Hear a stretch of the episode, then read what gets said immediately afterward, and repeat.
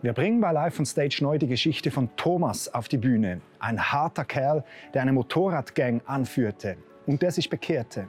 Doch was genau bedeutet das, sich zu bekehren? In diesem Video erkläre ich es dir. Bleib dran.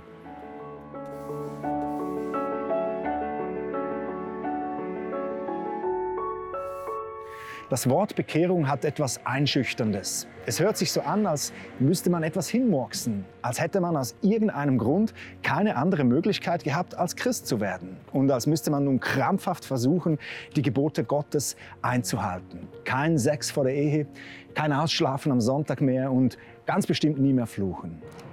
Doch würdest du Thomas fragen, würde er dir bestätigen, dass das zu 100 Prozent nicht stimmt. Eine echte Bekehrung hat nur wenig mit deiner Willenskraft zu tun.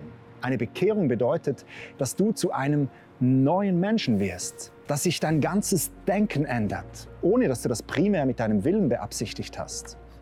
Vielleicht kennen einige von euch noch den Film Matrix. Die Menschen in diesem Film, die leben in einer Scheinwelt, in welcher sie arbeiten, ihre Freizeit genießen und alt werden. Doch das ist, wie gesagt, nur Schein, ein Traum. In der Realität werden diese Menschen nämlich von Maschinen in einem Komazustand gehalten. Wie verpuppte Larven hängen die Menschen alle schlafend an irgendwelchen Schläuchen dran und dienen den Maschinen als Energielieferant. Doch irgendwann erwacht der Held dieses Filmes aus seinem Koma, reißt sich die Schläuche raus und erkennt die Realität. Er findet sich in einer gefallenen, und von Maschinen beherrschten Welt wieder. Und er fängt an, gegen diese Maschinen zu kämpfen. Obwohl der Kommazustand und die Scheinwelt viel angenehmer waren, will er von diesem Moment an nicht mehr zurück. Er hat seine wahre Bestimmung entdeckt, das echte Leben. Und genau das ist eine Bekehrung. Bekehrung bedeutet, dass einem die Augen für die Realität geöffnet werden. Man bekehrt sich nicht, man wird bekehrt von Gott. Eine Bekehrung tut man nicht, man erlebt sie. Ich lese dir nun einen sehr wichtigen Bibeltext vor, um dir zu zeigen, was eine Bekehrung genau ist. Hier an dieser Stelle predigt der Petrus zu vielen Menschen, die mit Jesus nichts am Hut hatten. Und nach seiner Predigt heißt es folgendes. Die Zuhörer waren von dem, was Petrus sagte, bis ins Innerste getroffen. Was sollen wir jetzt tun, liebe Brüder? fragten sie ihn und die anderen Apostel. Kehrt um, erwidert Petrus, und jeder von euch lasse sich auf den Namen von Jesus Christus taufen. Dann wird Gott eure Sünden vergeben und ihr werdet seine Gabe, den Heiligen Geist, bekommen. Als erstes lesen wir hier, dass die Predigt des Petrus die Menschen durchs Herz hindurch gedrungen ist, dass sie sagten, was sollen wir tun? Thomas, dieser Chef der Motorradgang, der wurde von seiner Schwester an eine Frauenveranstaltung eingeladen und das Evangelium, das ist ihm durchs Herz hindurchgedrungen. Das ist etwas, das kannst du nicht machen, das tut Gott. Er macht, dass dir plötzlich dieser Schleier von deinen Augen weggezogen wird. Nun, du kannst schon etwas zu deiner Bekehrung beitragen. In der Bibel lesen wir, dass der Glaube durch die Predigt entsteht.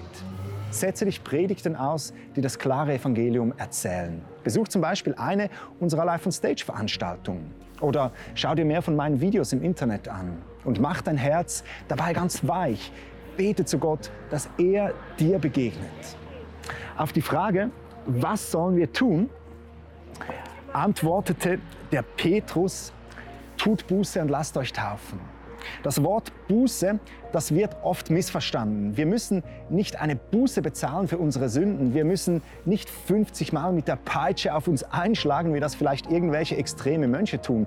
Das Bußgeld, das hat Jesus für uns bezahlt. Er hat für dich mit seinem Leben bezahlt. Das griechische Wort für Buße tun oder eben umkehren, wie es hier in diesem Text heißt, dieses griechische Wort, das, ist, das heißt Metanoia. Metanoia tun bedeutet, sein Denken zu ändern. Es bedeutet, dass ich erkenne, dass Gott Recht hat und dass ich Unrecht habe. Und wenn ich das erkannt habe, dann werde ich automatisch umkehren und anfangen so zu leben, wie Gott das für richtig empfindet.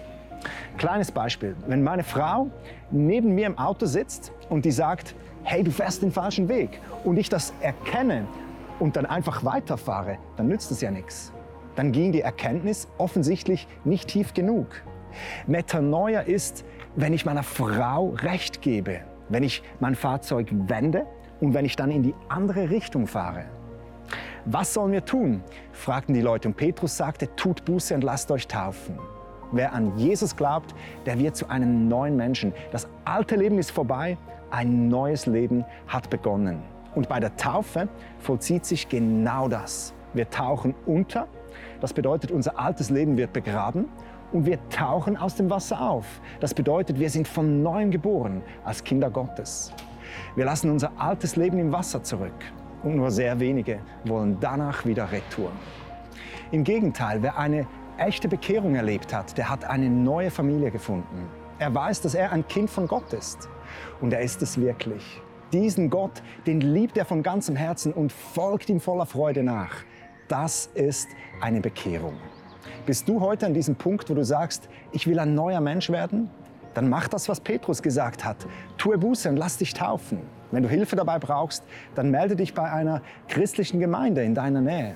Auf meiner Webseite findest du zudem weitere gute Tipps, wie du noch heute dein Leben Jesus anvertrauen kannst.